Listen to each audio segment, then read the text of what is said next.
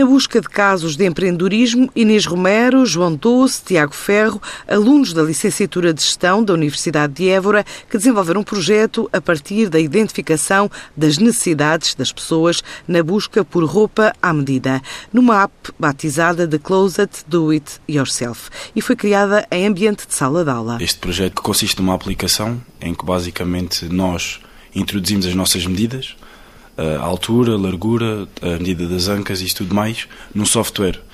E esse software uh, vai projetar um, um corpo nosso, um esboço de um corpo nosso, e nós, através desse esboço, conseguimos, uh, temos moldes projetados das calças e consigo através desse molde adaptá-lo a mim e como eu quero, como eu tenho na minha cabeça. Como é que isto foi cozinhado? Como é que foi elaborado? Fomos desenvolvendo durante as aulas e fora das aulas. E neste momento estamos, estamos só com, com, o protótipo feito e não temos mais nada desenvolvido. Inicialmente, não, pronto, nós tínhamos a proposta do professor, que era na aula nós tínhamos que desenvolver um projeto em que, para começarmos a. Era uma ideia nova e para começarmos a ver isso, era inicialmente começarmos a identificar problemas que nós víssemos alguma coisa que fazia falta às pessoas em geral, ou à nossa faixa etária, ou à cidade. Pronto, nós andámos um período em que tentava, tudo nós tentávamos ver como se fosse uma ideia nova e alguma coisa que nós pudéssemos aproveitar. E a ideia surgiu porque nós andávamos à procura do que vestir para o, para o, jantar de curso do nosso segundo ano e a Inês disse ai, quem me dera que nós conseguíssemos desenhar a roupa que nós queríamos e ficava ali, servia e, e era perfeito para o nosso corpo.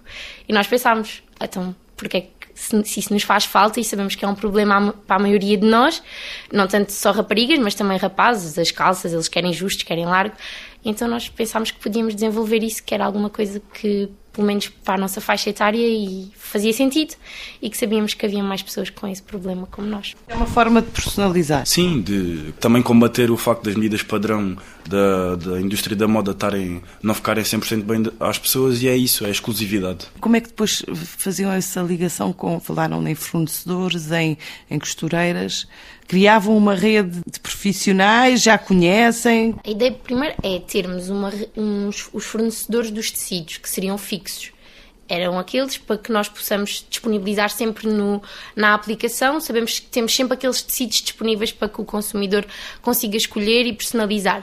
E depois teríamos uh, costureiros específicos para cada peça, para que seja chegar. É outra camisa, mas esta é com um tecido diferente. E, e assim, mas não seriam costureiros. Ah, fixos, porque nós não sabemos qual é que é o montante das nossas encomendas, muito menos agora no início, portanto pode ser uma camisa por mês ou umas calças por ano.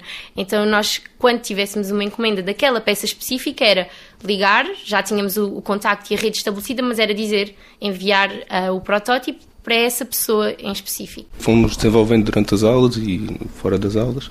E neste momento estamos, estamos só com, com, o protótipo feito e não temos mais nada desenvolvido. Alunos que partem agora para o programa Erasmus, para a Grécia e cidades como Praga e Madrid, à procura de novas experiências e realidades diferentes que possam abrir novos caminhos a este projeto, que vai estar em destaque na edição deste sábado, depois das oito e meia da manhã.